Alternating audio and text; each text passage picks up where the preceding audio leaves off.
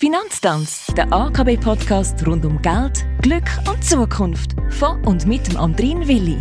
Und der begrüßt alle zur 66. Episode vom Financial Education Talk in der siebten Staffel mit hohem Besuch.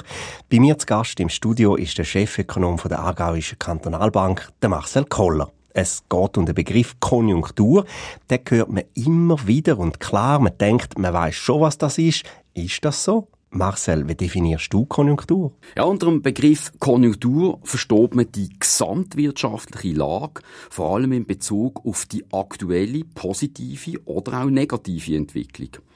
Ein bisschen wirtschaftlicher Ausdruck bedeutet das Schwankungen im Auslastungsgrad von der Produktion in einer Volkswirtschaft. Das heißt konkret, dass Schwankungen bei der Nachfrage nach Gütern und Dienstleistungen zu Änderungen bei der Auslastungen von der Produktionskapazitäten führen. Das klingt alles sehr theoretisch. Also machen wir ein Beispiel. Wenn ein Haufen Konsumentinnen gleichzeitig einen grossen Bedarf verspüren, in einem Restaurant essen und die Restaurant gleichzeitig einen Mangel an Arbeitskräften haben, dann können die Restaurant die Nachfrage der Kundinnen nicht befriedigen. Wenn denn also alle Restaurants immer voll sind, können die Preise in den Restaurants so lange angehoben werden, bis wieder weniger Leute auswärts essen Es bildet sich also irgendwann wieder ein Gleichgewicht. Welche sind die Faktoren, die die Konjunkturentwicklung beeinflussen? Ja, zum einen gibt es gewisse Sonderfaktoren, die auftreten können. So können zum Beispiel kriegerische Ereignisse, wie wir das aktuell gerade in der Ukraine beobachten, dazu führen, dass es plötzlich weniger Öl oder Gas zur Verfügung hat oder dass gewisse Lebensmittel nicht mehr verfügbar sind. Interessanter sind aber die zyklischen Effekte. Je nach aktueller Entwicklung von der Beschäftigung, der Zinsen oder der Preise verändern sich Nachfrage und Angebot und Konjunktur wächst stärker oder schwächer. Das passiert in gewissen Mustern, der sogenannten Zyklen, und die versucht man zu beschreiben und zu erforschen.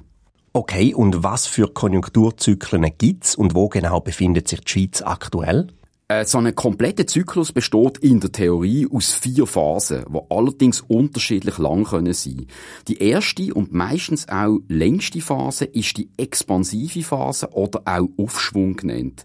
Dann steigt die Produktion, die Arbeitslosigkeit sinkt und auch der Konsum nimmt zu. Diese Phase mündet dann in die sogenannte Boomphase, wo eine komplette Überhitzung vom Markt beschreibt. Die Kapazitäten sind voll ausgelastet und es herrscht Vollbeschäftigung. Die dann typischerweise steigenden Zinsen bremsen die Wirtschaft und es kommt zu einem Abschwung der dritten Phase.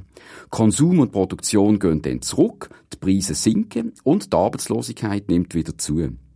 Falls die Bremswege zu fest ausfällt, kann es im Extremfall sogar zu einer vierten Phase der Depression kommen. Dort steht die Wirtschaft faktisch still und nur noch Konjunkturstützungsprogramm und starke Zinssenkungen helfen aus dieser Situation raus und läuten dann einen neuen Aufschwung ein. Die Schweiz befindet sich aktuell in einem Abschwung, wo die Preise aber noch zu hoch sind und jetzt langsam sinken. Danke Marcel Koller für die Einordnung. Das ist sie die 66. Ausgabe von unserem Finanztanz.